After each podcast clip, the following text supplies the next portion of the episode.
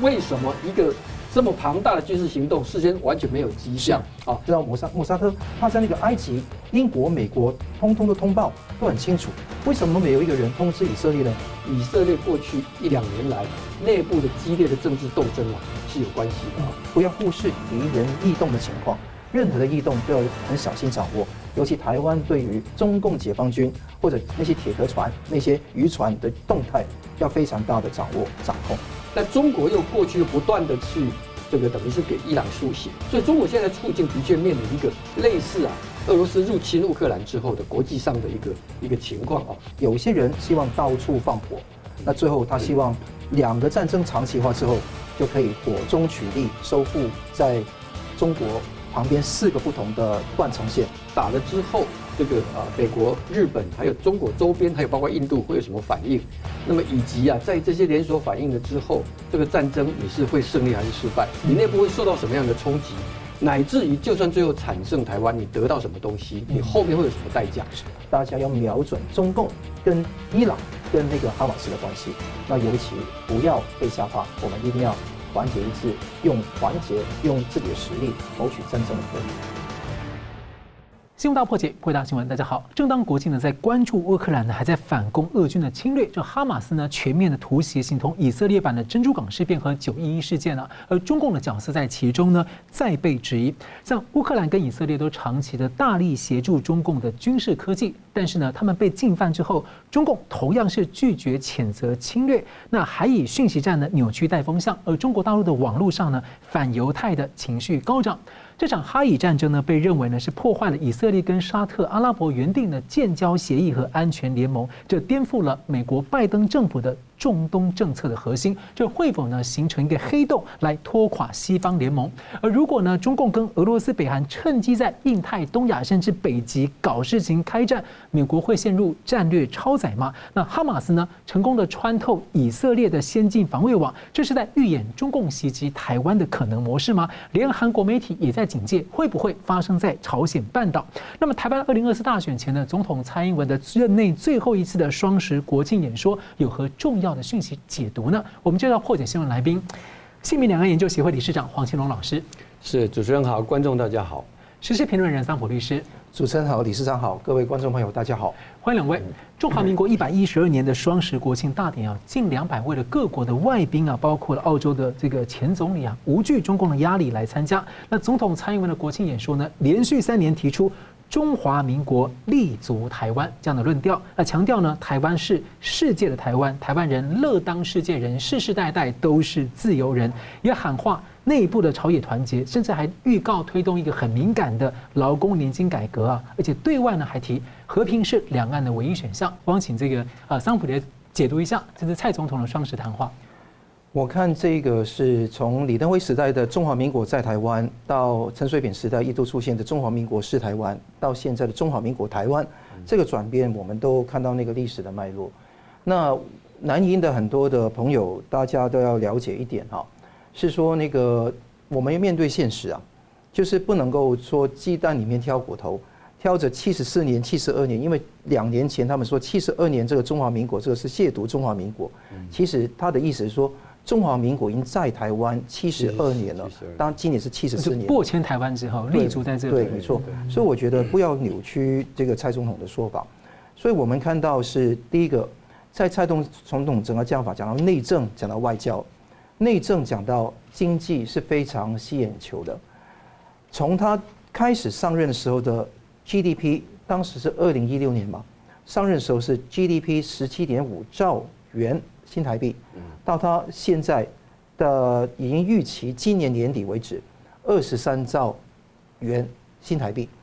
意思说这个增幅啊，就算连日本、美国、韩国没有国家能及得上，可以说这个增幅不是那个绝对值，而是那个增的百分比，应该世界上是名列前茅吧。嗯，所以看到很多说法是台湾经济在那个蔡总统的任内搞垮了，我觉得完全不是这回事。如果你摊开陈水扁的任内，GDP 成长应该四点八左右，那蔡总统的任内是三点四左右，反映马英马英九的任内是二点多而已。所以你看得到，这个当然很多因素，民间的因素、国际氛围的因素，不能够单独看一个政治人物的问题。但是你看得到，不能说因为这样子啊，所以换一个政党变成民进党了，就变成说经济败坏了。我觉得没有这一回的这一回事实啊。另外一方面，你看到很多改革都在进行，比如社会住宅的问题，啊，也包括那个财政的问题。那大家看得到，因为我是比较比较重视右派的价值，民进党是走比较进步派左派的路线，所以他有想法不一样，但是没关系。我觉得说蔡总统在这个地方都包容不同的人有不同的想法，我觉得展现这个包容力度是非常重要的。另外看看到是理事长刚刚讲到的世界的台湾。世界的台湾这一点，无论从地缘政治、全球民主发展、国际供应链，台湾都是最可靠、最可信的一个伙伴。从这个地方，你看到坚定自信面对世界，而且沉稳自信面对中国，也是创造两岸和平共存的条件，非常重要。那他讲到和平是重要的，以维持现状当做一个非常重要的公约数，大家守护。他有句话说：“以对等尊严为前提，以民主对话为程序。”以维持现状为核心，与北京当局发展双方可以接受的互动基础，当然是抛出橄榄枝，也给美国听说我们不会挑衅，也不会说屈服，这个双不是很重要的。那你看到他说，中华民国台湾已成为两千三百万人民的主流共识，台湾人乐为世界人，世世代代作为民主人、自由人，这个想法是非常重要。这是回到两年前国庆演说里面讲到生命共同体。命运共同体这种说法，其实，在李登辉都讲到主权在民的生命共同体的概念。嗯，那你看到马英九在上台都是靠着他讲新台湾人这个概念，当选台北市长也好，当选中华民国总统也好，也是靠着这个想法。那我是非常遗憾，为什么人家讲出 Happy Taiwan National Day，他就不去了？而且不止他不去，国民党的很多的人员都不去。那而且是玩弄那次中国叫那个草泥马的那个那个物体，其实这个东西我觉得说是很不恰当的。那而且更重要的是，你看到，呃，彼此都是守护台湾这个土地。他也马英九曾经讲过，台湾的前途由台湾两千三百万人来决定。其实两个政党都都是主要的共识这句话。这主要共识。那这个地方要不要再次强调呢？而且更重要的，我觉得和平靠实力，自由靠勇气。现在如果单纯要跟对岸，尤其中华人民共和国政权，要去谈判，要去落落实一种和平的橄榄枝，其实与虎谋皮。你看看多少台台湾明星要庆祝中华人民共和国的国庆，都没有庆祝我们国家的国庆。那只有几个，比如江蕙啊、柯宇伦啊等等，闪灵啊，还有那个呃大枝，还有那个灭火器会庆祝台湾的国庆。我觉得说这个地方不能够沉默嘛。那你看到很多人都被虹吸到那边去了，那这个地方要正视这个问题。你看这一次，我觉得国庆非常大的亮点是国际的曝光率跟支持度是上了新高的。印度的人民党党的青年部的秘书长叫巴加挺台湾，他在那个有一个中领馆外面挂上那个双十庆祝的那个和那个情况，而且挂上我们的国旗。那另外一个，你看到美国众议员也在那个。洛杉矶出席国庆酒会，包括了刘云平、赵美心，嗯，还有金怡玉，金怡玉是台韩裔的，那刘云平是台裔的。那你看到他们都是非常重要的人物，都在支持。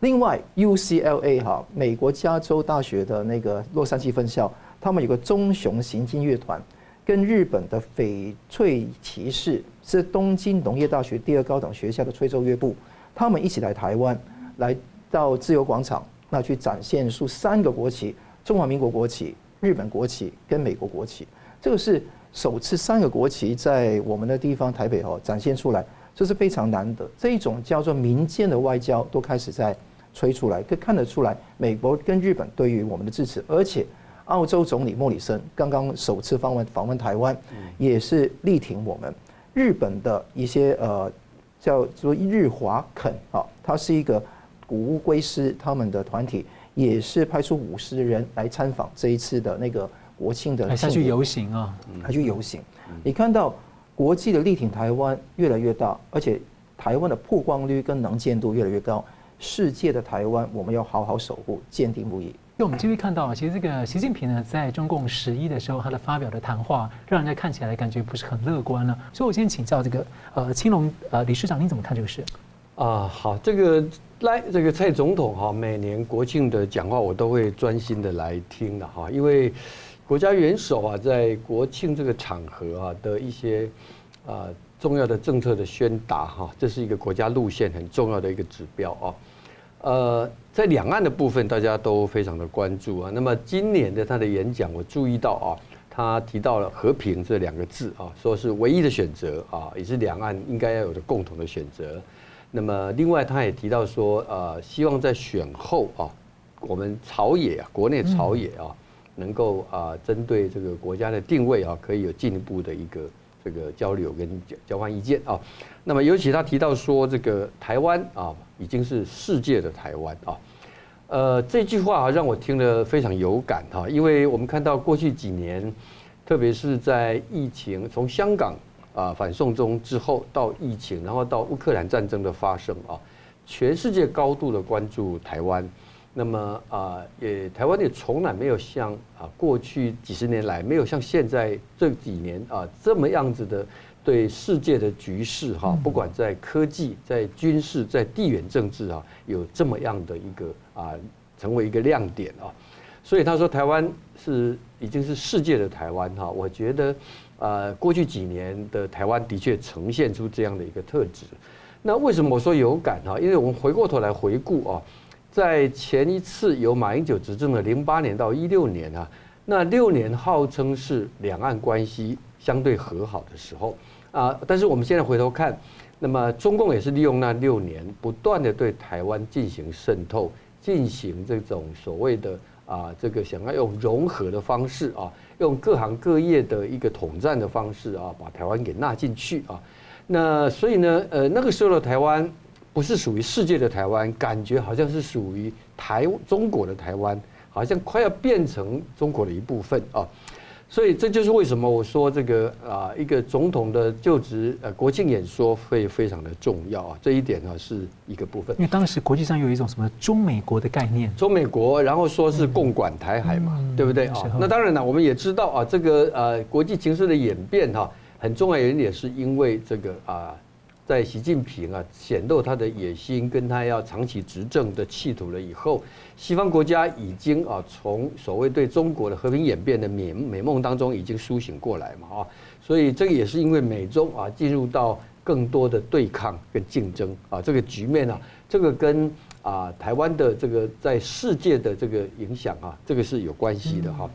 好，那但是呢，今年的国庆哈，刚刚呃 我们的影片上讲到说。啊，两百多位各国的重要的来宾啊，但是我们国内啊，这个我看到民众党的主席、亲民党的主席都参加了哈，可是我们的最大在野党啊，从党主席到前任的这个元首哈，他们都缺席了哈，都缺席了。那这个原因就是在啊，这个呃国庆前不久啊，马英九去发表一个声明啊，他说因为蔡总统啊，国庆的这个英文的这个名称啊。用的是叫台湾 National Day 啊，这是一个叫做台湾国庆日啊，他不能接受啊，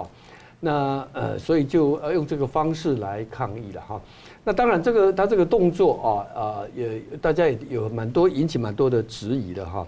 这个质疑的包括说，首先这个所谓台湾 National Day 啊，这不是今年才出现的英文的翻译，而且它事实上英文输出的是国际上，国际上都了解这是一个你就是台湾的国庆嘛哈。而且它中文的部分并没有任何改变，还是用中华民国的 logo 设计的非常的完整哦。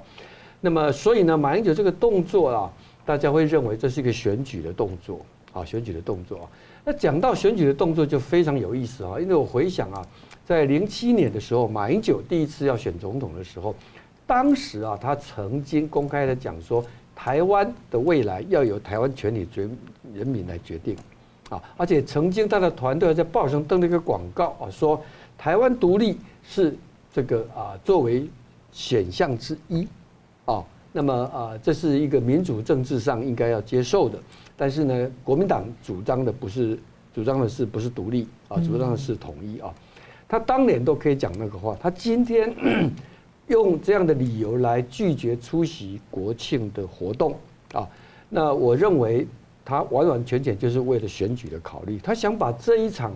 国庆变成是这一场明年一月的选举，把它拉高，变成是什么样呢？变成是一个叫做中华民国路线跟台湾路线的一个对抗啊。可是呢，我觉得马英九还活在过去啊，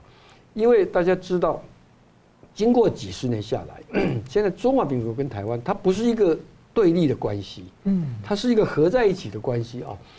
这个我们如果用历史的纵深来讲的话，从当年两蒋的时代，我们说他是是两蒋把中华民国带到台湾来，嗯。啊，因为台湾本来不在中华民国的范畴，中华民国成立的时候，台湾是日本的殖民地，是因为日本投降了以后，然后特别是内战，国共内战，国民党失败，两蒋退守到台湾来，这个时候中华民国来到台湾，到了李登辉的时候，他的一个。演示的力量叫中华民国是台湾，哦，在那在台湾，在台湾，在台湾，对，在台湾啊，一个是中华民国来台湾，一个中华民国在台湾。到了陈水扁的时候是中华民国是台湾，那么到了蔡英文叫中华民国台湾哦，这个字眼的一个演变哈，它有一个历史的脉络。从我的理解来讲，我认为蔡英文这几年最成功的地方是，他让民进党原来。杯葛中华民国，否定中华民国的这个原来从党外以来的独派啊，他接受了中华民国，融进了中华民国啊。而过去我曾经讲说啊，国民党跟民进党有一个差别，就是民进党面对的一个问题是怎么面对中华民国的问题啊，而国民党呢，国民党面对的问题是怎么面对台湾的问题。那本来啊，民进党的这个面对中华民国问题，在蔡英文手上得到了很大的一个。这个这个改善跟解决，你看现在很多民进党的场合也都有国旗啊、国歌，对不对？那么国民党原来他在台湾，特别是蒋经国的本土化路线，李登辉当政了之后所进行的，他跟台湾没有什么样矛盾。可是马英九，尤其是李登辉卸任了党主席了以后，所以过去二十年来，国民党的路线又回到了一个非常虚幻的大一统的路线。国民党重新面对的一个问题是，他怎么去处理跟台湾的关系？而马英九这一次杯葛这个总统，这个国庆日，用这样的理由来杯葛，在我来看，就是把国民党跟台湾之间的不相容啊，又把它突出了出来。我觉得这是非常不道德，而且呢，这个对他选举的操作啊，我觉得相反的，他是不利。因为在台湾，你想想看，有多少人会接受说中华民国跟台湾是势不两立的？多数人不是这个想法。不过像像您上次有提到说，我们要尊重他的一个政治的想法，但是就是说，其实他在任内他也做了很多努力，要把这两个合在一起。但是现在这个东西确实是，我知道有些蓝营的媒体也觉得说啊，这个这样可能会变成变得让人家误解等等的，其实并不好。嗯，对，但是呃，他现在可能，当然你可以角度来说是，原来他过去的哈都是为了选举的考虑，也许他现在讲的才真的是他的想法了。嗯，你懂我意思？就是当年的时候啊，或者说另外一个角度是。之前是因为他自己要选，所以他去，呃，会讲一些他认为对选票有帮助的。那现在他没有要选了，所以他就讲他认为应该要坚持的路线了。我不知道，但是我认为这是突然的增加了国民党立足台湾的困扰。嗯，好，我们休息一下，马上回来。欢迎回到新大破解，我们继续来关注呢，哈马斯呢袭击以色列，攻击虐杀平民啊，对婴儿斩首处决人质啊，被认为涉及的反人类罪也震惊了国际。美国总统拜登在十号演说啊，支持以色列，并且谴责哈马斯。哈马斯呢是纯粹邪恶的行为。问题是哈马斯的这个军力啊，跟以色列是非常不对等。他到底哪来谜一般的自信？而且在武器禁运之下呢，竟然能够取得大量的无人机、几千发的量产型的火箭弹。而哈马斯承认啊。拜那个伊朗跟其他国家有帮忙啊，最近呢，以色列的真主党跟叙利亚也都陆续加入攻击以色列啊。不过呢，伊朗的最高领袖十日则是发声否认否认呢参与的行动，看起来好像双方在互咬了。那舆论则怀疑幕后黑手包括有伊朗啊、俄罗斯跟中共都是被点名的可能。而中共这个时候呢，习近平呢是向来访到北京的这个参议员说，有一千条理由啊，可以把美。中美关系要搞好，而没有一条理由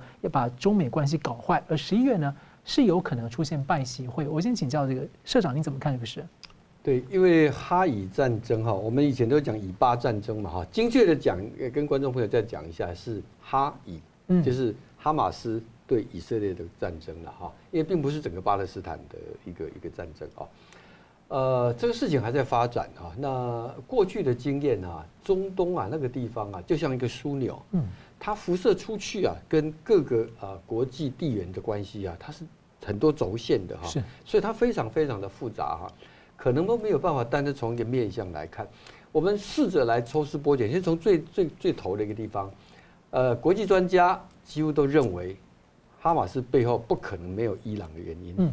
啊，这个原因也很简单。就是因为伊朗现在面对的是这个以色列即将要跟逊尼派的阿拉伯国家都已经完成关系正常化，是。那一旦完成了之后，等于美国加以色列加逊尼派就温和派的阿拉伯国家结成一条线，那就超稳定结构，对，就包围你了啊。所以以色列当然呃，伊朗当然想要想办法去突破。那你突破你不可能直接的利益，那哈马哈马斯就成为很好的一个。啊，他的一个代理战争的一个地方啊，那不止他了，还有包括黎巴嫩的真主党，还有也门，也门那边的这个内战哈，也有伊朗的一个角色啊。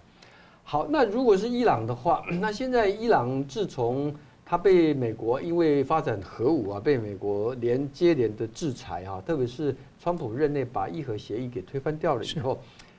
伊朗靠什么人在支撑他？之前有华为嘛？华为帮他绕过去。不止华为，对，因为那个孟晚舟被制裁就是跟这个有关嘛哈。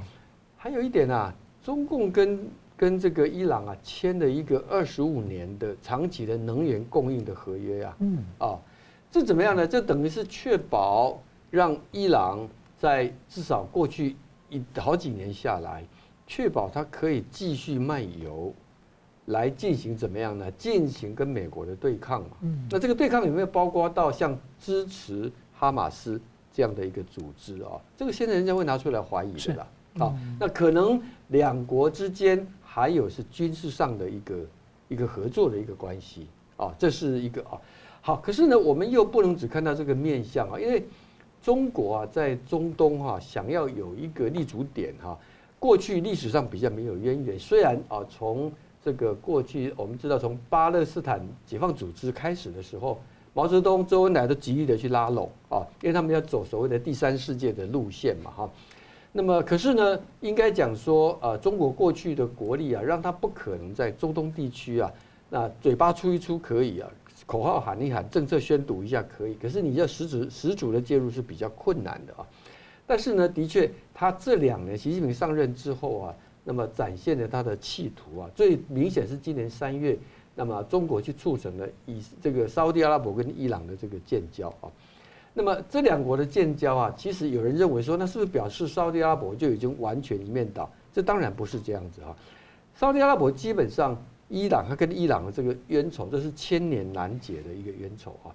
那么他对伊朗还是非常的防备啊。但是呢，为什么他又愿意在中国的牵动之下来跟伊朗来合作？这有一个原因，是因为拜登政府上台了以后啊，就这个所谓的人权的问题啊，抓着这个这个这个沙特阿拉伯，因为他的王储涉及到啊一个杀掉了一个沙乌地出身的一个记者啊，华华华盛顿邮报的记者嘛哈。那当然，美国内部民主党内部会有这样的压力给拜登政府，所以。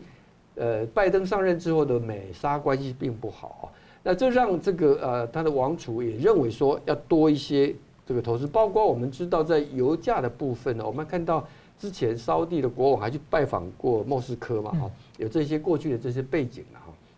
好，可是呢，沙乌地真正要追求的就是他的一个所谓的国家安全的一个啊可靠的一个防御，而这一点在。以色列跟沙乌地要推动建交的部分上，这是不矛盾的，不矛盾的。而且根据外交消息，美国用了很大的力气，美国也看得出来，中国想要借着他调停沙乌地跟伊朗的这样的一个动作，在中东插旗啊，所以美国更想要力促以色列跟沙乌地的建交完成，甚至说有消息说，美国跟沙乌地表示愿意啊。如果啊，以以色列跟沙乌地能够顺顺利的建交的话，美国愿意跟沙乌地签署一个类似美日安保条约，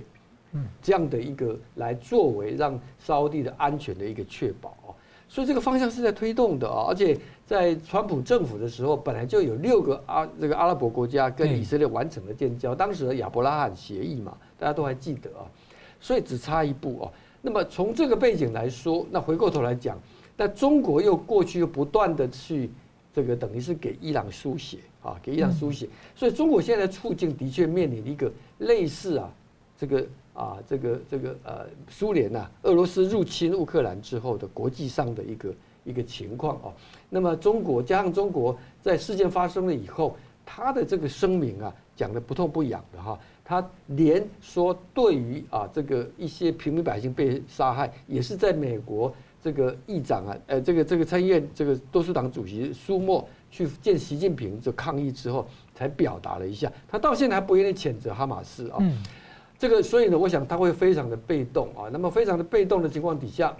这里头，我想国际上还有一个嫌疑啊，这是一个巧合，还是一个背后的阴谋？因为这个啊，中国邀请了这个啊，普丁来参加冬季奥运，北京冬奥之后，冬奥一结束，俄罗斯就入侵的啊，这个啊乌克兰。然后呢，是呃上个月底啊，中国派的专机去邀请了这个啊叙利亚的总统这个。阿塞德到了杭州去，还用专机派他回去啊。那么没几天就发生了这个呃这个哈马斯的这样的一个攻击啊。而这个叙利亚刚好也是这一次跟伊朗在背后在支持这个哈马斯的一个力量啊。所以我觉得现在来讲的话，会不会形成美中之间的一个直接对抗？现在因为它是一个很，它像菱角一样很多的面向的哈。但是呢，中国其实也陷入到了一个被动，就是说。你怎么样在这个情况底下来跟全世界各国来说明你的国家路线到底是什么？更不要讲中国其实跟以色列关系也很密切，中国的科技方方面面从以色列得到很多的一个支持。这个情况真的非常像中国本来从乌克兰啊也得到了很多的武器啊，结果呢在俄乌战争当中，他也想要两边这个不沾边哈，这个就是一个麻烦的问题。嗯，桑普怎么看呢？如果说俄乌战争是叫做那个围魏救赵，那中东问题现在是以哈的战争，就是有些人希望到处放火，那最后他希望两个战争长期化之后，就可以火中取栗，收复在中国旁边四个不同的断层线，包括东海、韩日，包括台湾，包括南海，包括印度，所以中共的野心是从。这个战争对谁有利的这个角度来看，当然我知道美国现在的官方的看法是没有证据显示伊朗或者其他国家插手，但是我觉得事情会慢慢铺开，大家可以拭目以待。但可以看到从谁有利这个地方来看，中国是有一个灭美计划，我觉得是可以说是一个比较大胆的假设，因为这个大胆假设是看到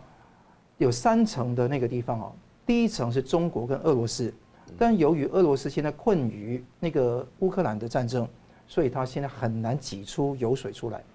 第二层呢，你看到是叙利亚跟伊朗，尤其是伊朗，它本身非常大的一个关系，所以中共只需要跟伊朗接触，就可以到第三层了。嗯，因为是间接的帮第三层。第三层有好几块，包括了那个哈马斯，包括黎巴嫩的真主党，不是黎巴嫩哦，是黎巴嫩的真主党。还有那个，比方说那个杰哈德，他是一个巴勒斯坦的解放组织、民兵组织，他们都是打手，都是很激进派的。对对，他们当然是如禽兽一样帮去杀 babies，去杀那些妇女少女，同时他们本身也是绞肉机的一员。所以你看到这个架构为的目的是什么？为的是一个称霸世界的目的，是帮最上面最有能力的那些强权去称霸世界的。他第一个破坏掉中东和平的进程。刚刚理事长讲到，以巴以阿之间，就是沙乌地阿拉伯跟以色列之间本来就是关系正常化已经开端了，但是他现在想中断这个过程。那中共也看到以美国为首的 G20 搞经济走廊也经过这个中东，他也想砍断，恢复他的一带一路。所以这个有地缘政治的利益。第二个是消耗美国的精神。劳力、实践、费用，在两场甚至三场战争，大家如果真的通读现在的国际局势哦，有三个战争都已经爆发了。第一个是俄乌战争，第二个是现在以哈战争，还有一个叫阿塞拜然跟那个阿米尼亚那个战争，其实也是阿米尼亚是俄罗斯支持，阿塞拜然是那个那个土土耳其支持，所以你看到整个局势开始点燃起火苗出来，所以我才说到处放火是这个意思。好了，放了火了，绞肉机开动了，中共短期利益会坐收其成的，因为他会坐山观虎斗，他会当快乐第三人。但不要忘记，这个战争会长期化吗？这个是关键。俄乌战争长期化、持久化是不利于台湾，是有利于中共的。同时，这个以二战那个以哈战争会不会长期化？我看大概不会。那为什么我这样这样说呢？第一个，你看到伊朗，甚至是塔利班也是嘴巴就说说而已嘛，没有真的派兵去嘛。伊拉克或者说约旦都没有出手，叙利亚都没有出手。啊，叙利亚现在也开炮了，现在开炮，叙利亚开始开炮，但是它叙利亚开炮本身就可控的。叙利亚也好，那个呃，黎巴嫩真主党也好，因为他们都是一体的嘛，啊，再加上你看到那个加沙的那个哈马斯。本身如果是孤立这几块，以色列绝对用他的军力能够达成的。大家不要轻忽铁穹系统的威力，它有破口，因为人家有饱和攻击啊，五十五千多枚的那个飞弹同时发放，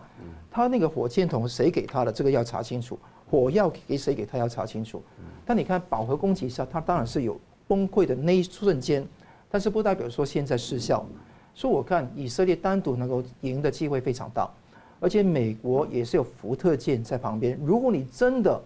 有危机，美国会帮帮忙。那这个当然会衍生出一个长期战争的问题。即便以色列占领得了加沙走廊，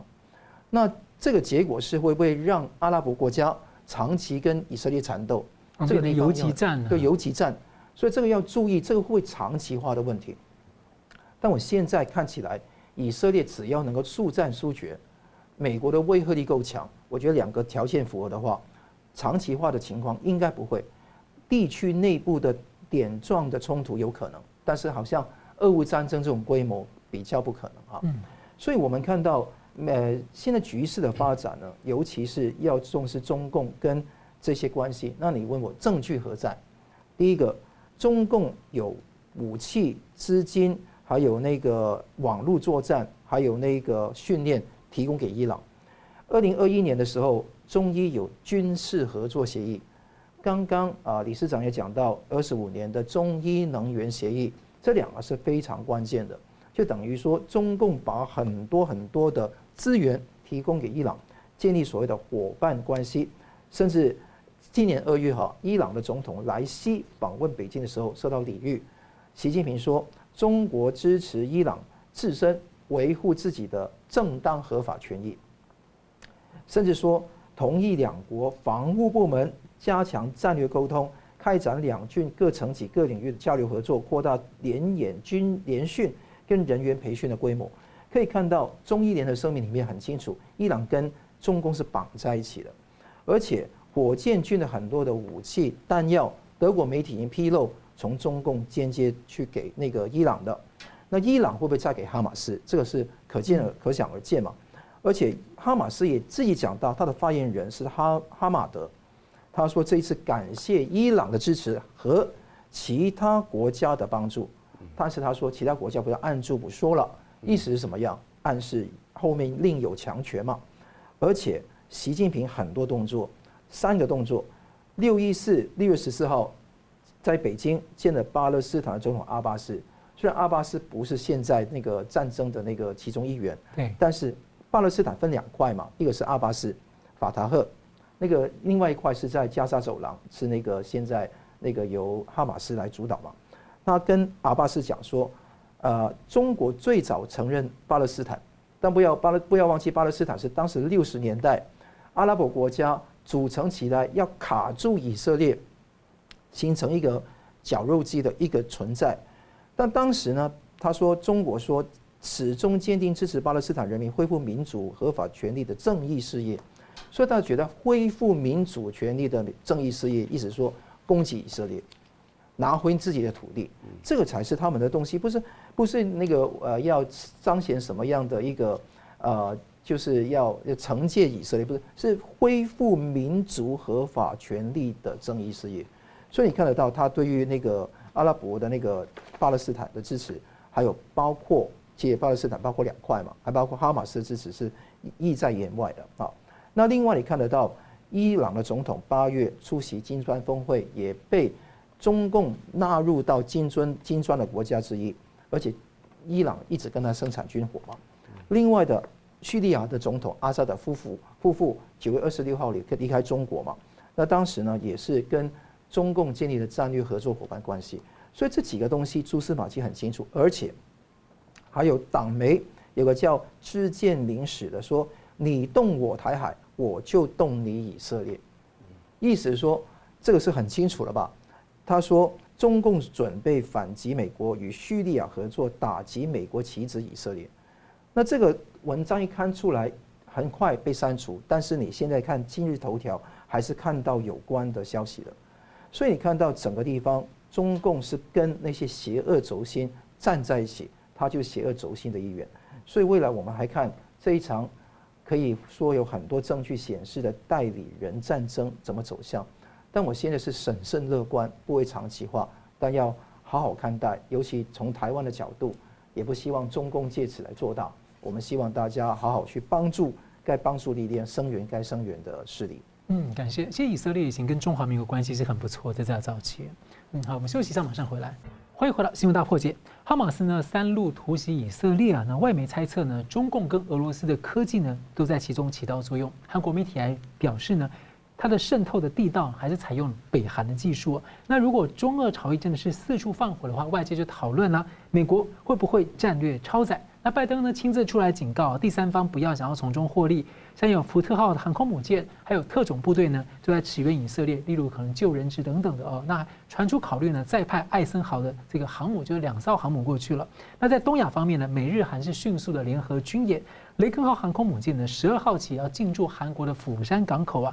等于是保护这个日本韩国地带啊。那独立评论人蔡胜坤他就说，哈马斯的突袭啊，相当的冒险跟大胆的尝试，这个呢其实对于。中共进犯台湾呢，是有很大的借鉴作用，而且南韩的媒体《朝鲜日报》的社论也警告，面对这种原始式攻击失效的这种呃尖端的防御网，以色列这样的情况，也有可能会发生在韩半岛啊。所以我想请教这个社长，您怎么看说？说台湾其实从乌克兰的经验已经学到很多了，对，从以色列，你觉得我们看到什么？对这一场战争哈，我想啊，很难避免大家立刻会联想的哈。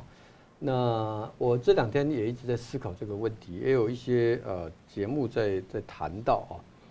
呃，但我认为哈，呃，不完全可以类比哈。那么怎么说呢？因为呃，其实用绝对的一个两岸的军力来比较，当然是中共比台湾要要强啊。那呃，应该说啊，战术面的部分哈，他如果要真的是要做这个操作的话，这来讲不是太难下的决定啊。它困难的是战略面的，嗯，这个战略面包括说打了之后，这个呃美国、日本还有中国周边，还有包括印度会有什么反应？那么以及啊，在这些连锁反应了之后，这个战争你是会胜利还是失败？你内部会受到什么样的冲击？乃至于就算最后产生台湾，你得到什么东西？你后面会有什么代价？他要去衡量是这些问题啊。好，但呃，虽然中共习近平也是非常的疯狂啊，我想他跟他目前所身处的位置啊，跟哈马斯啊这个恐怖团体啊，这两者之间啊，不管在要需要考虑的面向，我想还很多方面还是不完全一样的啊。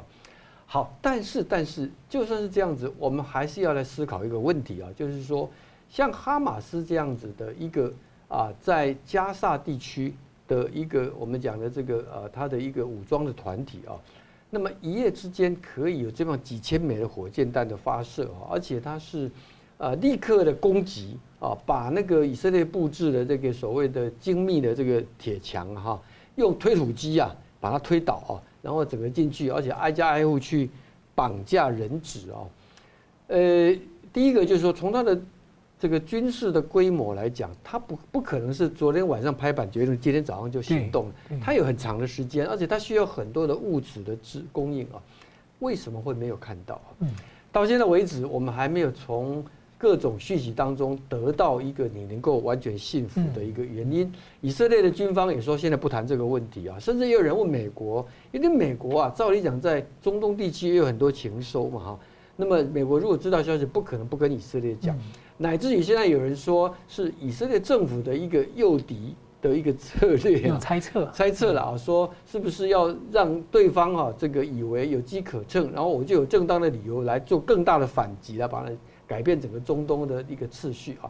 这些都只是推论，这都没有办法成为真正的一个分析的原因啊。那么呃，我认为有几个可能的原因，就是说将来如果这个事情有一个更完整的全貌出来啊。当然，大家都知道以色列的情报、国安的体系，穆萨德是非常有名的。大家还记得当年这个在恩比德机场啊，他去把那个绑架以色列的巴犹分子整个击毙掉，还把人质救出来哈，是非常精彩的哈。那么这一次会这样子，我认为可能有几个原因啊。第一个原因，我认为跟以色列过去一两年来内部的激烈的政治斗争啊是有关系的啊，尤其是纳坦雅胡。他现在走的极右路线，这个极右路线里面，他受到这个他的联邦联合政府当中的这个包括基本教义派的一个压力啊，那么甚至要推动司法改革。我们看到在司法他的推动的司法改革，在以色列的支持率不到百分之二十，可是呢，他强硬要去推，那么要去推的结果，结果经常在过去一段时间呢，周末以色列都上几万人、十万人上街，有很多是包括退伍军人、后备军人。等等啊，那么这个讲到底，就是因为以色列的基本教义派的这个他们的教徒教士啊，那么是不用服兵役的啊，这是一个比较复杂的一个历史的变化。那么是不是因为这样子的内部的斗争，让他原来高效率的这个啊这国安情治的体系啊，出现了一个内部的一个溃散，再加上啊。这个可能也过于轻敌跟自信，因为在推动这个所谓的亚伯拉罕条约了之后，以色列跟很多的阿拉伯国家都建交了，就剩下接下来是沙乌地阿拉伯，是不是因为这样的外交的情势，让以色列整体过于乐观，认为这个时候我内部再怎么乱，周边是奈何不了我，是不是有这样的一个轻敌？还有再加上一个，我相信这两天我看到一个，我我也接受，就是说。穆萨德过去在中东地区啊，他有非常多的情资啊，事实上是来自于当地的巴勒斯坦人提供的啊。可是以色列过去几年在加萨地区的屯垦区的强硬措施啊，那么可能也让他在现在要从巴勒斯坦的社区里头去得到情报的难度也会提高啊。好，那这些都是可能的推我们推测的一个原因呢，但是。就算是这样子，还是没有办法完整的来解释为什么一个这么庞大的军事行动事先完全没有迹象啊。所以这里面呢，我坦白讲，观察国际政治中东问题的一个状态哈，还是没有办法找到一个合理的理由哈。也许我们还要继续观察，但不管怎么说，这一次的事情的确对台湾来讲要防备。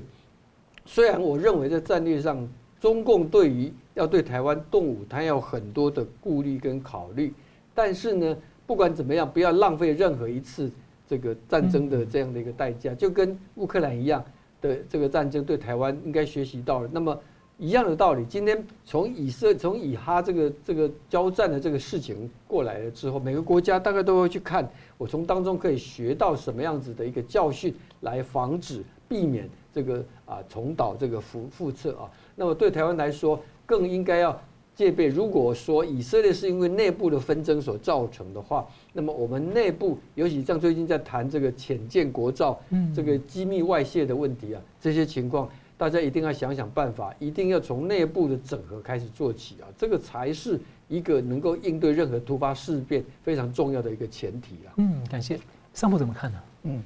台湾其实可以从中学习很多事情。第一个是情报收集的能力。啊，不要太相信那些卫星航拍的照片，相信人员的情报，我觉得这个很重要。第二个，那个刚刚讲到，哎的摩摩萨德就是那个摩萨德是以色列非常重要的情报系统，很多的有网机非常好。为什么这一次破功了？哦，那这个情况你知道，摩萨摩萨特他在那个埃及、英国、美国通通都通报都很清楚，为什么没有一个人通知以色列呢？因为我觉得有通报，但是通常情报界通常有困境，就是说，第一个，同一个事情有正有反的想法，不是想法，是事实告诉你，哎，他已经动员了，你说他没有动员了，那这个地方会混淆你的视听。第二个是情报界通常有个陷阱，是不愿意相信一些不利的坏消息，嗯，好，因为你不利的坏消息一定会劳师动众嘛，那这个结果就是不好，所以你的研判方面会有这个误区存在。这个地方我希望可以不要忽视敌人异动的情况，任何的异动都要很小心掌握，尤其台湾对于中共解放军或者那些铁壳船、那些渔船的动态要非常大的掌握掌控。避免以色列九一一事件发生在台湾。好，第二个事情是形势是非常多变的，那台湾要好好去观察。我刚刚讲到，如果这战争长长期化，这个是做大中共犯台野心。那如果战争能够快速解决，变成一个地区性的小冲突的话，那我觉得这个情况对台湾就不会有立即不利的后果。所以台湾也需要看待这个事情，要好好去看待啊。也要鼓励，也要支持以以色列速战速胜。啊，第三个是心防的问题。我们常看到啊，台湾很多的心防非常脆弱啊。那脆弱的地方是，当然啊，有很多认知作战的部分。我看到在去年呢，台湾民民主基金会委托政大民研中心说，如果台独，台湾宣布独立，中共打来，有多少人愿意去抗战？呃，其实比例很高，六十三点八。如果没有台独，中共主动打过来，七十一点九 percent 是愿意作战的。所以这个比例比我想象中高很多。好，但是可以看到，在另外一方面，我们看到很多书籍，比方说最近坊间一本书，是叫《美中开战与台湾的未来》，它是反美反独，促进和平统一这种论调，融合的论调。这种是由王信立等等很多个学者学者来写的，他们甚至有部分，比方说个张，呃，有一个是张明奇哦，他本身是一个，呃，有个大学辅仁大学的一个军训教官来的。这一些人写的这个地方会让大家非常的苦恼，是因为说他们说引述一个不知名的美国杜克大学的民调，说只有十一趴的人愿意作战，这是吓吓我一跳啊。嗯。但是你看到这种认知作战会无时无刻的存在，重点不是高低的问题，是我们有没有决心的问题，是我们要不要学习以色列把全民武装起来的问题，要学习现在台湾兵凶战危的问题。如果台湾哦永远都是单于逸乐啊，结果会非常的糟糕。你看这一次那个以色列四十八小时内动员了三十万的人。而且三十万的人还有很多从海外进来的，BBC 记者到希腊的机场看，爆满的，他们都归国不去去那个去吃香喝辣，归国去抗战的，拼死要一搏的。你看到他们犹太人、以色列人是多么的勇敢，多么的为国家来战斗。台湾呢，可能盛平很生呃很久了，但是我觉得问题，如果这个心房被突破的话，那问题就很大。所以有这种尚武的精神，而且要有那一种呢不惜一战的精神。我觉得这个地方要为了自己的家，要为自己，为了这个国家，要建立起这样的一个阵容跟格局是非常重要的。那瑞士有一直有那个全民兵役制，当时也因为这个部分原因是瑞士的全民兵役制，那所以纳粹德国不敢就范。当然，瑞士也跟纳粹德国有很多台底的交易，这个是另另当别论啊。但是你看到这个很重要，以色列之前四五场战争这么的惨烈，都能够以寡敌众，都能够开出一片天地。而且你看得到国防支出到现在占 GDP 的百分之五到六，嗯，而且每年征兵三次，九十趴以上的适龄男子都是要服役二十四个月。五十趴以上的适龄的女子都服役二十一个月，所以当台湾哦要恢复一年一年一呃服役的年限到一年的时候，就开始哀哀叫，其实是大可不必。以色列没有一个人在抗议的，因为这个是为了国家前途来做的。那兵凶战危，当然以色列受尽很长期受尽周边的阿拉伯国家的或者说一些恐怖分子组织的一些攻击，这明白。台湾。没有受攻击嘛，顶多你看到八二三炮战嘛，那蔡总统的演说也提到这一点嘛。但是你看到之后呢，多少个台海危机，其实台湾都觉得视若等闲的话，那就问题大。我们要备战才能止战，我们要锻锻炼起民族的军魂才能做事情。我们也要给军人适当的尊重，尊重军队，也是不要让他们呢那个是觉得说非常低等的工作，而且不要醉生梦死，马放南山，不相信不要再相信那些和平主义或者左派的教条或者好男不当兵的号召，有阳刚之气，有这个尚武精神，有教育训练才是好。我最近看到一个新闻啊，在美国哈佛大学一个。很多学生组织，就竟然支持哈马斯起来，那我觉得说，既然你头脑这么聪明，才进得了哈佛嘛，居然可以说有这样的观念，这样的一种价值观，而且纽约有很多人不分族裔的，居然是抗抗议以色列支持哈那哈马斯，但拜托，以哈的矛盾当然是了解，以色列跟巴勒斯坦的矛盾，阿拉伯国家的矛盾当然了解，是从一九四五四七年开始，一直到现在都延续着。但这一次事件，我们很清楚，谁是恐怖袭击者嘛？屠杀 baby 的是谁？去把一个听音乐会的这个德国籍的女生，犹太裔的女生，对，把她扒光光之后吐口水之后说真主伟大的是谁？所以这种羞辱，这一种的情况，我们看到是不可以理喻的。整个音乐会两百六十个人乱枪扫射，这种情况谁的谁的责任呢？所以如果还是挺。那个哈马斯，我觉得是真的是跟共犯没有分别啊，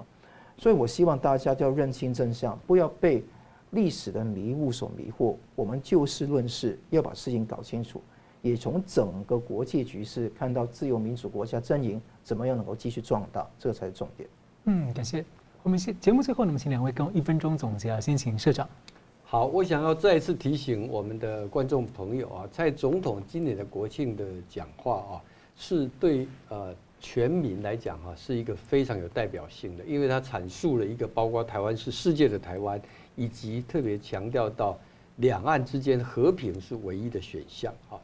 那么呃，尽管在台湾内部啊有一些势力啊呼应中共，不断的把现在的这个国家的走向说是这个两岸的这个导火线，是两岸的战火的这个啊一个元凶啊，实际情况绝对不是这样子啊。实际情况是，现在的这种啊不挑衅、不意外的一个路线，是台湾最好的一个路线。而且很重要一点是，它是把历史上所层层堆叠下来的中华民国跟台湾的这个啊非常有机的结合呢，形成到今天这个结果啊。所以呢，我们要珍惜这样的一个发展。的一个结果。那对于有人刻意要去挑拨中华民国跟台湾，把它形成一个对立的关系，那么不管他是不是以前当过国家元首，我们要唾弃他。而且我们在选举当中，不要被这一种带着情绪的、特意的挑拨的两这个这个对立的一个啊这个做法呢啊，不要受他影响。嗯，三浦律师。中华民国台湾其体制已经是非常巩固。那当然，在未来的路上，要有人说要修宪、要制宪，当然要尊重两千三百万人民的决定。但是知道台湾就是台湾，跟中共完全没有关。那这一点要很清楚，不要被对岸的那些认知作战来分化这一边的蓝绿白不同的阵营的一些想法。我觉得团结在一起来对抗外面的敌人，这个才是重点。同样的，我们看到。以哈的战争，我们尤其看到台湾是兵凶战危，我们不能够放下那个那个戒慎的心情，而且必须要好好的备战才能避战啊。更重要的，中共可能通过灭美计划煽动起一个代理人战争，我们要挖掘更多确实证据。但是很多蛛丝马迹跟得利的一方是谁，都可以看得到，中共在后面有非常多的那些呃那个。影子在后面，那我们可以从从中可以吸取的教训是，大家要瞄准中共跟伊朗跟那个哈马斯的关系，那尤其不要被吓怕，我们一定要团结一致，用团结用自己的实力谋取真正的和平。嗯，台湾真的是很幸运，有一个台湾海峡，这差很多。好，就我们非常感谢两位来宾的分析，也感谢观众朋友的参与。新闻大破解每周一、三、五再见。如果您喜欢我们的节目呢，请留言、按赞、订阅、分享，并开启小铃铛。那么，感谢各位呢长期对我们的支持。新闻大破解团队呢将持续为您制作更优质的节目。